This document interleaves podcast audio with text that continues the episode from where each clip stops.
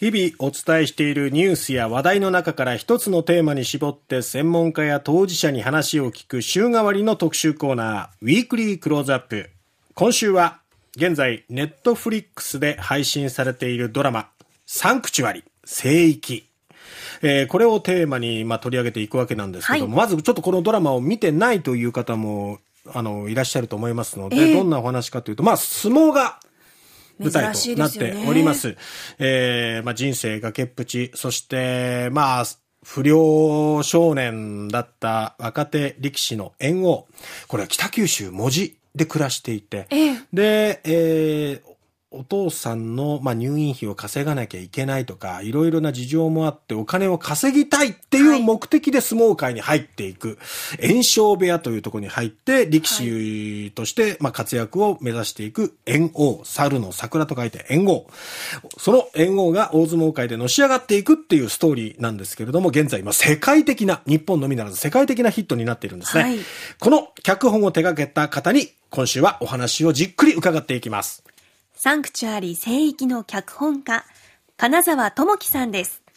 金沢さん、おはようございます。おはようございます。よく引き受けてくれましたね。いや、あのー、めちゃくちゃゴリが。ゴリケンですね。はい。あのもう LINE でストーカーのように出ろ出ろ出ろ出ろっつって、いやもうお前は田畑さんと知り合いになってて、絶対に福岡だったら損がないから、必ず行ってくれっつって。田畑は天下取るっていうのを 絶対言ってないいやいやマジで言ってましたよ。は。い。いやいやいやいや。本当に。で今多分リスナーの方はなんでゴリケンの名前が出てきたんだって思うと思うんですが、はい、実は同期だったんですよ。ねあのー、厳密には僕の方が1か月上なんですけどはい、もうちょっといつの間にかとタメ口にあいつになってるんですけど まあでもなんか東京時代に今でいう渡辺エンターテインメントっていうところに僕もいて、えーえ。ー、はい、でゴリケンが入ってきてですね、うん、でそこからのお付き合いなんでもう20 25年とか6年とか、はい、結構長いですね。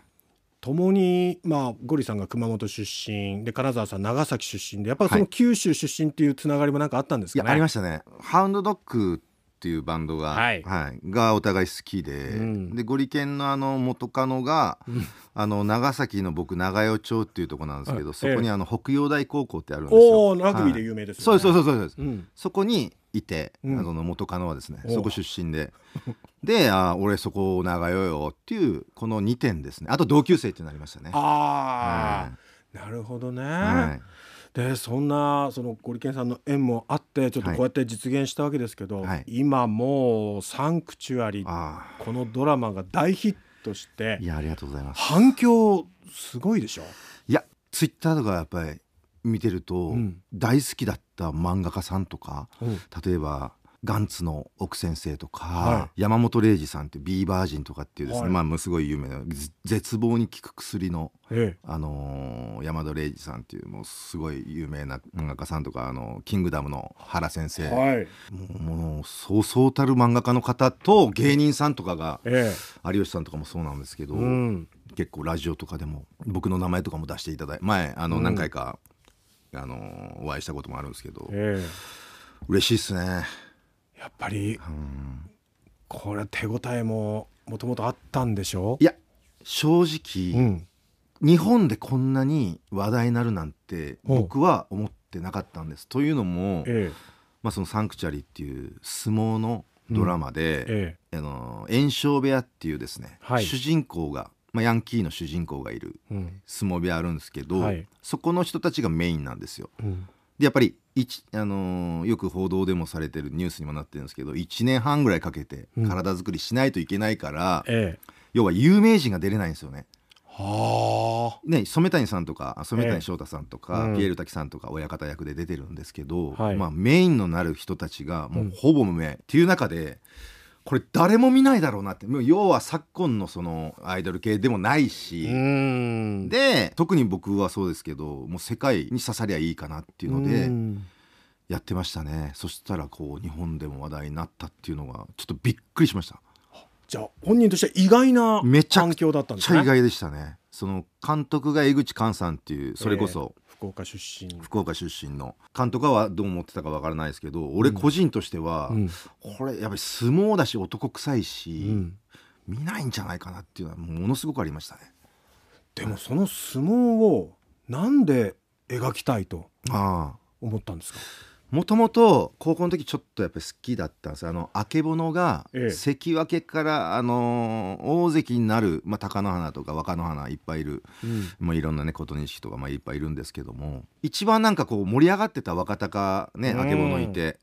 っていうところは見てたんですけど、はい、まあ、そういうのでやっぱり相撲好きで、ええ。っていう中でやっぱりあのネットリックスと打ち合わせの時に、はい、えー、何やりたいんですか?」っつって「金沢さんは」って言われた時に大相撲界の白い巨頭がやりたかやりたいっつったんですよ。もうその親方たちの権力闘争というか「はい、くすげー!」みたいな「藤島親方!」みたいな そういうなんかこう権力闘争って絶対あるじゃないですか、ええ、なんかそういうのもニュースになってたんですよ前。なんかそのいろいろ貴乃花が親方でこう、ねあれ狙って理事長選挙どうなるみたいな、ね、そうそうそうそう、えー、そういうのやりたいっつったら、うん、もうめちゃくちゃ面白いってなってやりましょうって。本当に即決だったと思いますね。もう。3分10分みたいな感じでした。もう言った瞬間に、うん、はあとはいえやっぱりあのタイトル通り、うん、角界って聖域で、はい、やっぱり我々一般人からするとなかなかこう垣間見えないいやそうですよね。ね、はい、世界じゃないですか、はい、そこを描こうとするとやっぱ相当取材したんですか？正直、うん、僕結構取材しないんですよええーと、ルールをまず分かったら、うん、まあ、大相撲ってこういうルールで、ね、一番下が序の口序二段三段みたいな、はい、えー、幕下十両みたいななんかでこのぐらい勝ち越したらここいけるみたいなそういうなんか、ある程度のルール、うん。みたいなのを知ったら、はい、側のルールを知ったらあとも書くんですよね。でそうしないと、うん、やろうとするのって別にノンフィクションじゃないからですね、うん、フィクションなんであんまり取材しすぎると、うん、そっち引っ張られてこうドラマが書けなくなると個人的には思ってるんですよ。ええ。えー、それこそ白い巨頭を書いた方とか、はい、ものすごい取材をこう徹底的にされるっていうのを聞いてるんですけど、え、山崎豊子さんですね。やっぱり僕はなるべく取材をしないように作ってますね。ドラマをこう盛り上げるために、はい、なのにリアリティがすごいんですよ。あれはねその制作スタッフ、はい、菅さんそれこそ監督の菅さんとかが、めちゃくちゃちゃんと調べて、うん、でこうなんか筋肉肉付けしていったって感じですね。対戦相手を決めるっていう